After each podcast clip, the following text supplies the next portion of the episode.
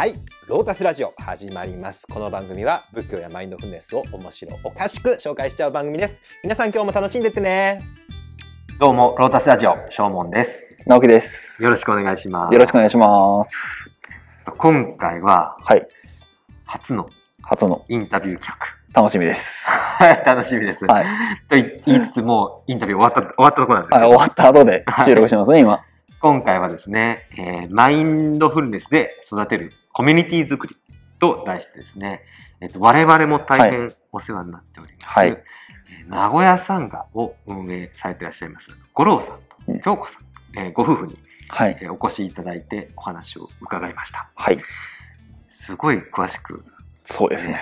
盛り上がりましたよねかなりね間違いないですね。やっぱご経験もかなりもうあられるじゃないですか。そうですね私もうだから説得力というか、はいまあ、本当にもう経験から出る言葉ってこううなずかされるというか、そうですねそれをすごい味わいましたね。そうですねあの本当にこれからマインドフルネス始める始めたい人はい。もそうだし、あのーまあ、マインドフルネス始めたけど、なかなか実践が継続できないっていう人にもすごく、はいあ。の参考になる内容だと思います。うん。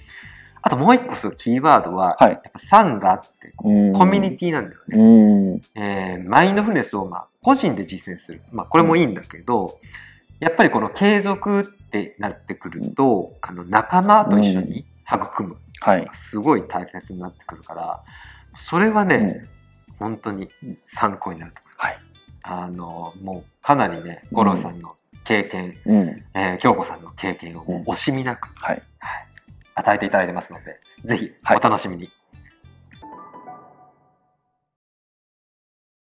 今日は、えーロータスラジオ特別編ということで、えー名古屋笑ってるじゃないですか 名古屋で、えーマインドフルネスの、えーえープラクティスグループ、えー名古屋サンガを運営されていらっしゃいます、えー、五郎さん、京子さんにおいでいただきました。五郎さん、京子さん、今日はよろしくお願いします。よろしくお願いします。はい、はい、えー、名古屋サンガなんですけど、これ実は私と直樹くんのはい。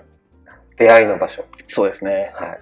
私、直樹くんの運命の糸をつないでいただいたのが、まさにこはい。懐かしいですの、ね。五郎さんと京子さんでございます。はい。あの、五郎さんは、えー、まあティクナットファンさんの、えー、プラクティスグループなんですよね、名古屋さんが。そうですね。はい。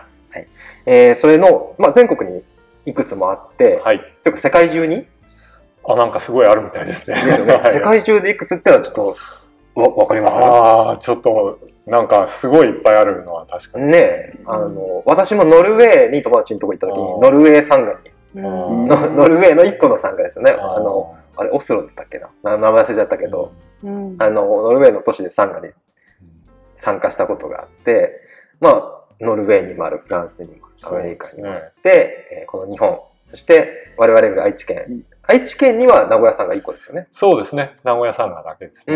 はい。まあ、全国にあるなサンガというですね、えーマインドフルネスの、えープラクティスグループの中で名古屋サンガを運営されていらっしゃいます。えー今回はですね、えーマインドフルネスで育むコミュニティ作りとコミュニティ作り。はい、はい。お送りして、五郎さんにいろいろお話を聞いていきたいと思います。まあ、五郎さんはその名古屋サンガを運営されてらっしゃいますし、また今は、えーご退職されてらっしゃいますけども、あの日本の大企業で、えーまあ、部下をですね、率いてこられたという経験もございます。まあ、そのようなご経歴から、今回はぜひですね、えーマインドフルネスを中心に据えたコミュニティの作り方や運営方法、またその応用として、あの、一般社会、例えば会社とか職場とか学校とかで、えーマインドフルネスをどうやって活かしていくかということについてお伺いしていきたいと思います。はい。はい。よろしくお願いします。よろしくお願いします。はい。じゃあ、早速、あの、インタビュー始めさせていただきたいと思うんですけど、えーまずですね、マインドフルネスプラクティスグループ、サンガのことからお伺いしていきたいと思います。はい。先ほどもちらっと言ったように、あの私も私お坊さんである私、うんと直樹くんはその時は学生さんだったのかな？初めて参加した時はもう会社員、会社員社会人になって、多分1年目とかでしたね。なので3年前とかにになりますね。初めて参加させてもらったのは。お坊さんと社会人1年目、そして 20, 20代。はい、20代です。私はその時は30今も30代。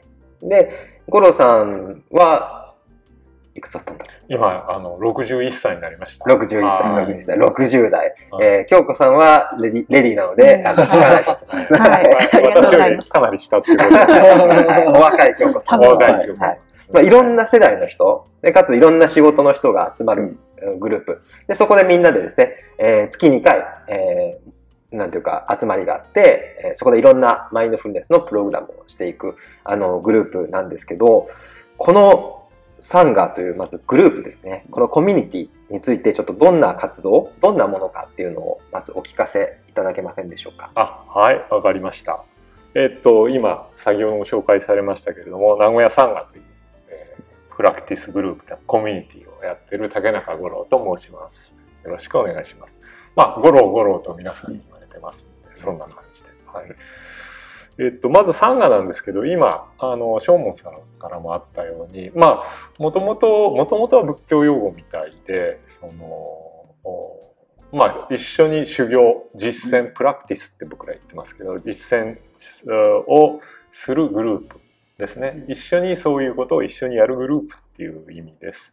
で、名古屋サンガーは、そのティクナッターンっていううんベトナム人の、あーまあ、禅宗のお坊さんがいらっしゃるんですけれども、えーそのティクナット・ハンさんのおスタイルでのおプラクティスをやっています。まあ、この人ね、えっと、実は結構世界的に有名な方で、あのおもう御年90ちょっと過ぎてるんですけれども、まだご存命でもともとあのベトナム戦争の時に、まあ、平和運動をして、えーえーと北でも南でもなく平和あ運動をしてそれで、えー非常に名前を挙げたっていう方ですね。あのアメリカのキング牧師、まあはい宗教違うんですけれども、盟友と言われて一緒にこう平和運動をしたっていうでノーベル賞のあの候補にも平和賞の候補にも上がったことがあるんですけれども、でこの方がまあちょっとベトナムに、えーいられなくなって亡命してでフランスのプランビレッジという南仏で、あの活動をしてでそこを拠点にその仏教をこう世界にアピールして大変な文章家で詩人なんで非常に美しい文章家なんですけれども、で、まあ、欧米ではダライ・ラマとティクナット・ハンっていうのが、むまあ、仏教の代表的なお名前ですね。であのティクナット・ハン氏はもう一つ有名なのはそのマインドフルネスの元祖って言われてまして、うんまああのあの仏教の中の重要な要素であるマインドフルネスですね。えーっとこれをマインドフルネスっていう形で世界に広めたのでも有名なんですけうれどん。も、まあさっき言われたようにそういうご縁でその彼のマインドフルネス仏教のプラクティス実践をするサンガっていうグループがまあいくさんできてそのうちの一つがまあ名古屋サンガと。うん。こういうことですね。はい。そうですね。はい。ティクナット・ハンさんはね、このラジオでも大変お世話になってそうですね、何度も。いますよね。はい。すいません、まだ聞いてなかったんで 喋ってしまって。いえいえ、あの、まあ、あの、ビパッサナ瞑想を、うんえー解説している、えーブッダの経典、サティパッターナスギタ、うん念処経という経典がありますけど、ねその翻訳も、あの、やっぱティクナット・ハンさんのやつが一番わかりやすくて、うんあの、まあ、読んですぐわかる文章で書いていただいているので、基本的にティクナット・ハンさんの、うん。あの翻訳を下敷きにして、うん。あの、解説をさせていただいているんですね。うん。またいろんなあのプラクティスが載ってる本、うん。この間もちょっとね、あの、うん。ティクナット・ハンさんの日常の、うん。例えば歯磨きの瞑想とか、うん。皿洗いの瞑想とか、うん。あの、ティクナット・ハンさんは、そういう日常動作の、うん。を瞑想にするっていうのを結構力を入れうんられてるので、うん。あの、それを紹介させてもらったり、うん。本当に、あの、ティクナット・ハンさんっていうのはマインドフルネスを、あの、広めて、うん。かつすごくいろんな形で、あの、いろんな人に、えー実践してもらいたいということですごく尽力されていらっしゃいますよね。うん。もうなんか半分くらいサンガの説明が終わった感じですけれども。いや、でも本当その通りで、あの、ですね。はい。で、日本、あの、名古屋サンガ、私のサンガでは、今まあ、こういう状況ですので、うんえっと、すべてオンラインでやってるんですが、えっと、基本的に月2回、うんえっと、気づきの日、えっとうんまあ、英語で言うと、あの Day of、uh, Mindfulness っていうことだと思うんですけれども、えっと、をやってます。で、大体3時間ですね。うん。はい、あのかなり長く、うん。まあ、じっくりやる感じで、これ月2回やってます。はい、であの本当にじっくりやる感じで、まあ、僕はあの構成はキャッチフレーズで「ゆっくりのんびり」ここまであってその後みっちりうん。こってり、うん。うんちょっとこの辺、まあ、僕のしつこい性格オリジナリティがね。出てますね。あのなんか言った？出てます。あはい なかなかマインドフルネスのプラクティスのみっちりこってりは聞かないもんね。出ないですね。ゆっくりのんびりはめちゃめちゃ聞きますね。ゆっくりのんびりはもう定番ですはい。まああのもともとこれあのこの構成自体がですねあのイギリスのサンガ UK サンガのものだったらしいんですけれどもあのなんかあの私が言うのもなんですけど結構よくできてるなっていう感じがしてまして。最初はあの深いくつろぎの瞑想といって横たわってうん。体に意識を向けるっていう瞑想から始まるんですね。これはあのゆっくりガイドするんですけれども、はい。テンポを。で、えっと、そこでやっぱりすごくああすごい体が緩んだっておっしゃる方多いですね。そうですね、えー私も実は寝な寝る瞑想というか、うん。横たわって瞑想するっていうのはあのこのプラムビリプラムビレッジスタイルの,、あの瞑想会で初めて体験して結構びっくりうんした、うん。なんか他の瞑想道場ってもう本当もうとにかく長い時間座るとか、うん。長い時間歩くっていう感じで、まあ、結構集中的にこう気づきを育てるっていうかなんか修行っていううん要素が多い気がするけど、本当に最初が寝る瞑想、うんうんディープリラクゼーションから始まるので、うんあのすごくあここはなんか違うなっていうかすごいゆったりできるなっていう感じがしました。そうですね。まあ京子さんなんか大体3分くらいであの意識がなくなってます。三分三十秒かな。30秒 早いね。寝ていいっていうのが新しいか新しいですよね。うんえーあれ面白いですね。五郎さん素晴らしいガイドでしたって言うんですけど、寝てて聞いてないんですよ、素晴らしいって言えるのかないやでもまあ私だけじゃなくてねたくさんの人出てますよね。すごいみんなね、あの、あの結構いい反応をしてくださるんですけど、うんでも聞いてないのになんでいい反応なのかわかんない。いや体は全て知ってる。体体体の声。はいあのーそこでやっぱりね体をすごいゆっくりさせるっていうのがすごくうん緩めるっていうのはとっても大事かなとうん思うんっていうん。てそこでやっぱり人はこうやっぱりすごくねこういう生活してるとなんとなく緊張があるんですけど、そこをちょっとほぐすっていうところから入ります。うんうんはい。でその後がいわゆるあの世間でいう、まあ、座禅とか瞑想ってそれに近いような、あ一連の瞑想的なあの実践プラクティスをやりますね。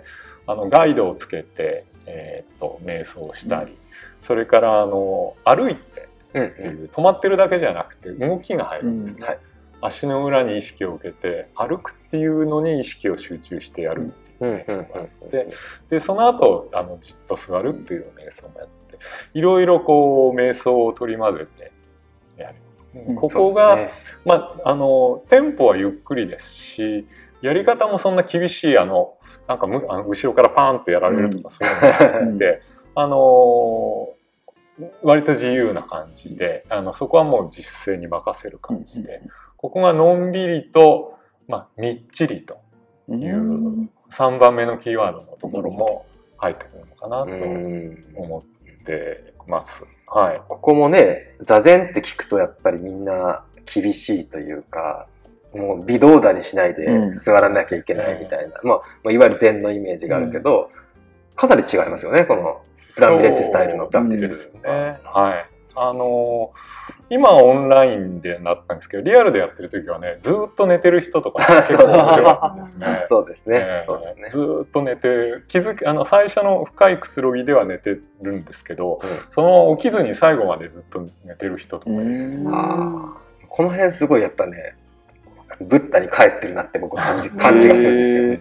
あのやっぱ日本の座座禅っていうと座がついちゃうので座るのがなんかもう瞑想だみたいな、禅だみたいな感じがあるんですけどまあ、僕らこうやってあの、うん。ブッダの原始経典をはい。読んでると、まあ座ってる時も寝てる時も立ってる時も、歩いてる時も、うん。まあ、あるいはまあトイレ行ってる時も歯ブラシしてる時もみんな瞑想だよってこう、ブッダ自身が言ってて、なんかそれを本当にこう実践されてるな実践できるというか体感できる場だなっていう感じが僕はすごくして、座らなくてもいいんだよとかうん。寝ててもいいしあの楽な、まあ、どんなどんな姿勢どんなコンディションでも瞑想できるんだよっていうのを本当に字で言ってらっしゃる感じがしてすごくありがとうございいなって僕えは思います。ーまあその緩めるとかゆっくりやるっていうにもすごく意味があるんですけど、それはまたおいおいっていう感じで、はい。でその後にですねあのちょっと休憩を休んあ挟んだりして、えー5つのマインドフルネストレーニングってこれはあの仏教でいう5回はいですね、5つの戒めですね。えっ、とこれのあのティクナット・ハンさんの言った現代バージョンがあるんですけれども、うんうんうんこれを朗読します。はい。これもかなり特徴的。そうですね。ねそうですね。はい。あのーまあそれはあの朗読するんですけれどもここはあくまで任意で、うんうん。あのただ聞いてるだけとかでもでも全然構わないし我々としてもこれをやらなきゃいけないんですよと、これをやらないとあなたは地獄に落ちますとかそういうことではなくて、うん。あのまあこういうアイデアがあるんですけれどもこういう方向に行かれたらどうでしょうかねっていう感じでそう読んでますね。ね。はい。あのまあ、ちなみに誤解って分かんない人のために言っとくと、はい。まあ、最初は生き物を殺すなっていうのが来ますよね。えーちょっと思い出していい、パーナーティパータベーラマニシッカーパダンサマディア見てきて、うん。えーと うん次、アリンナーダーナーベーラマニシッカーパダンサマディアなんで、えっと、物を取ってはいけない。うん。というのが、あの、まずは殺してはいけない。えー盗んではいけない。で、カーメース・ミッチャー・チャーラ・ベーラニアで、えーっとあれですね、あの、なんだ勧誘してはいけないというか、うん。まあ、不倫とかね、うんそういうのがダメですよっていうのと、えームサーワーダーだから、えーっと、嘘を言ってはいけない。で、最後にスラーメーラやマッチャパマハなんで、えーお酒とかドラッグを摂取しちゃいけない。うん。でも日本で言うとだから、あの、いけないっていう5つなんですよね。あの、殺すな、盗むな、えー勧誘するな、そして嘘をつくな、お酒やドラッグを飲むなっていう、なんかもうダメみたいな、ドンとな世界ですね。ドンとの世界。うん。なんだけど、あの、このティクラット・ハンさんの誤解って全然違うんですよね。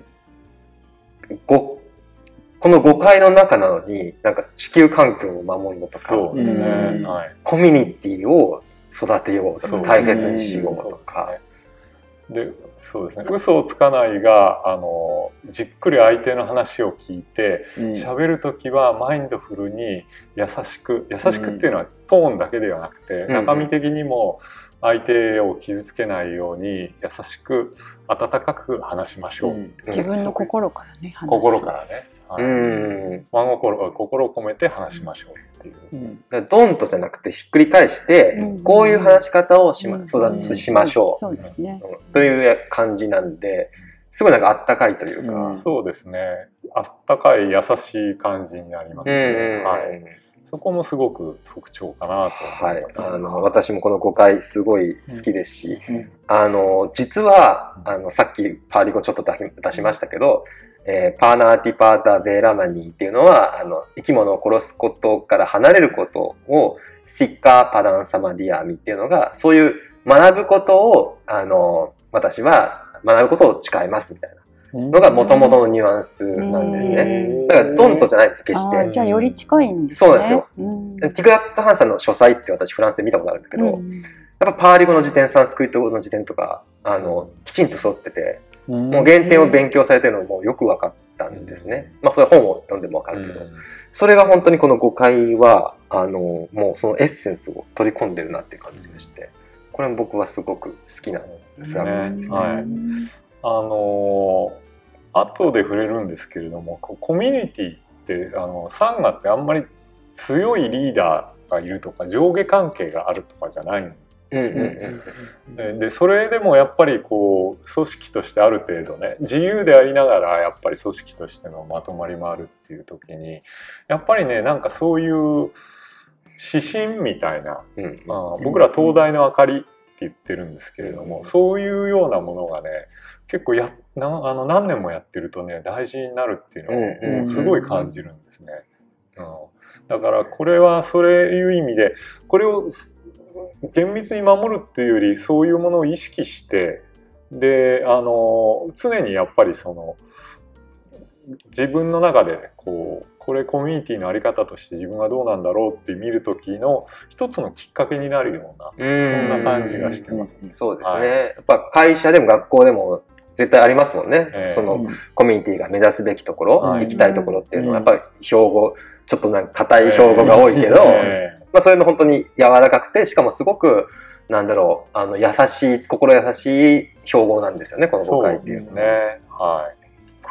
でその後にですねあのティグナット・ハン氏って実はすごくたくさん本を出していて、何よりも詩人で結構世界的に有名な方なんですけれども、で他にも日誌であったり、まあ、あの小説「ブッダ」ってブッダの伝記的なことであったりとか、随筆であったりとかものすごいたくさん出て、うんで日本でもたくさん出版されてまして、うん。それを一部を出して朗読するっていうのをやってます、うん。で詩とか本当に美しいんですけれども、あのそういう意味ではあのなんていうんですかねそういうレガシーがあってそれを我々使うっていう感じ、うん。使わせていただくっていう感じですね。うん。うんこれもやっぱりティクナッタンさんの本って著書って膨大じゃないですか。はい。でジャンルも教育学から心理学から宗教からって、キリスト教のこともね書いてるし、もう本当にいろんなのがあってちょっととても一人じゃカバーしきれないなっていう感じがするんですけどこの朗読の時間があるんでなんか最近ねいろんな人がサンガの五郎さんがリーダーとして一人選ぶんじゃなくていろんな人が自分の好きなあのなんですかねティクナッタンさんの本の一節っていうのをうん聞かれてますよね。あ正門さんにもやってもらいましたよこの間もあ、私も、私もやってもらいますけど、なんかそれを通して本当にあの自分が見見えてこなかった、見てこなかったさあのティクナッタンさんの一面とか、うんあ、こういうところをみんなあのいいって思うとか、こういうところにあのが金銭に触れるんだっていうのが分かって、なんかそれもサンガのこのコミュニティの強みだなっていう感ああそう確かにね。うん。そう言われてみればそうですね。うん。なんかそうですね。一人一人こうあの紹介してる内容が違ってあこういう見方もあるんだ。そうですね、うん。そうですね。あの、同じようなところを弾いてても、あの、紹介の仕方も違うし、またもともと紹介の、あの、紹介する本が全然うん。うん。違う。私だったらどうしても経典解説とかに行っちゃうんですよ。ん。うん、でも、ほ他の、私が全く読んでない本をこのサンガで知って、あの、詩集とか私あんま読んでこなかったから、ううん。それをすごいなんか、あ勉強になるというか面白いなっていうのはすごく思います。そうですね、うん。この間はあのあの食べ方の,、はいはい。あの本を紹介してる人もいましたけどね、はい、なんかとても面白いなと思います。いいですよね。はい、でこういろいろやってきてここまでで多分2時間くらいやってきてるんですけれども、あので最後にダルマシェアリングっていうセッションをやって、はいこれが最後になります。これがまあもう本当にあのティクナット・ハンのサンガのプラクティスとして、うんうんうんなんかとっても大事なもので、えーっとまあここに至るまでの2時間って、まあ、大げさに言うと言っちゃってもいいくらいの感じですね。で何をするかっていうと言ってしまうと結構シンプルに聞こえるんですが、まあ心に浮かんだことをお話しすると。はい。はい。自分の中で今心の中でこう生き生きとしていること話したいことを話すと別にどんな話でも全然構わないんですけども、うんでそれを先ほど言ったようにあの心から聞くっていうそういうそれだけのセッションなんですけれども。それだけと言いつつ、それが難しいですよね。これもあのプラクティスなんですよね。実践なん、ある意味の修行なんですけれども、うん。ガイドラインがありましてあの一つはその他の方の言ったシェアを評価判断しないということ、でアドバイスしないはい。ただ聞いて自分に反応で当然質疑応答はなしと。うんであのこれはもう本当に大事なルールであの他の方の言ったことを耳にしたことは口外しない。うんプライバシーを守って。これ安全安心のためのマナー、うんあともう一つ大事なのは無理に喋らなくていい。はいはいはい。なんかこう日本人ってこう場が沈黙するとああなんか言わないといけないのかなうんとか気遣ったりするんですけどうん。それもいらない。あの沈黙の時間も豊かに受け取り楽しむってう。いう、はい、そんなあー時間が最後になります。そうですよね。私これ初めて体験した時かなり戸惑いましたね。うん。マインドフルネスの実践をしに来たのに、なんでこうみんなが輪になって喋り出すんだろうみたいな。うん。あれ？それまではだって本当に座禅の時間とか歩く瞑想の時間とか、あるいは先生との面接面談みたいな、まあ、いわゆる修行みたいな、まあ、そういうフォーマットに私も慣れお坊さんと慣れてたんで、うん。これフランスのプランビレッジ初めて体験したんですけどえどうしていいのかなっていうのは最初すごく戸惑いました。やっぱ今でも初めての方ってちょっと戸惑いますか？そうですね。戸惑うみたいですね。うん。で中にはあのなんていうのかな。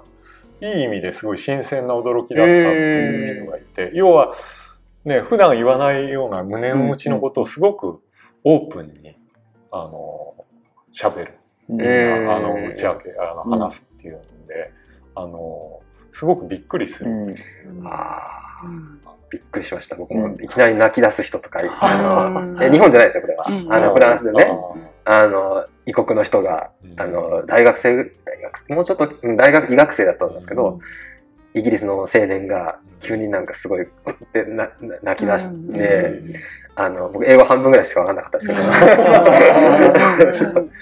ななんだろうこの場はって最初すごく思ってやっぱあのその時3週間リトリートだったから最初の1週間はすごくうん。あのどういう場なんだろうってなかなかうん。自分が慣れれなかったけど慣れたらもう本当にすごいいい場だなっていうのは感じましたね。うん。そうですね。まああのーいろんなシェアがあって、うんでまあいろんな形で感情が出る場合もありますし、淡々としてる場合もあって、うんうんはい。まあでも人間のその人が持っているものがすごく出るんですね。でそこにやっぱりすごい豊かさを感じて、普段ね通勤とかしてていろんな人がこう電車の中にいたりしても。なんかどんな人とかわからないし、まあ、あの会社で例えば仕事しててももちろん仲が悪いとかそういうことではなくても、うん。なかなかねそういう自分の中にある深い部分のことってね喋らないしまあ喋る必要もないって思って。ね。でまあ確かにねしなければならないは全くない。ので、だけどああいう場で行くと一見こう普通に見える人の中でもすごく大切な思い出があったり、うん。すごい嬉しいことがあったり悲しいことがあったりっていうのがすごくあるんだなっていうのが伝わってきて。そうですね。あの目的的じゃないコミュニケーションっていうのがうん。もう初めてだった、うん。要はもうただシェアするみたいな。うん。別にそれが有用とか面白いとかいうのはなくてただシェアしてで受ける側もなんかこの人何言いたいのかなじゃなくてただ聞くっていう、もうん。う本当に呼吸を見るような感じですよね。たただ話すただ聞くっていう、うん。もう本当瞑想的なコミュニケーション。まあ本当瞑想をコミュニケーションにしたような形、っていうのがダルマシェアリングだと思ってて。なんか割と日常ただ聞いてもらうっていう体験あんまりないかもしれないですね。ないですね。ないですね。うん。アドバイスされたりね、あのしてもらったりってことは結構あるけど。本当にあの特別な場なと思いました。そうですね。あのサンガこのマインドフルネスコミュニティのサンガの活動あの今聞いていただけただけでもかなりいろんなものがあると思うんですけどまだまだあの奥が深いです ね。どうぞ、はい、続きを楽しみに、あの五郎さんをどんどん引き出していきますので、はい楽しみにしていてください。すごい突撃レポートですね。はい、ありがとうございます。ロータスラジオ今回もご視聴ありがとうございました。ご意見ご感想等いただけたら大変励みになります。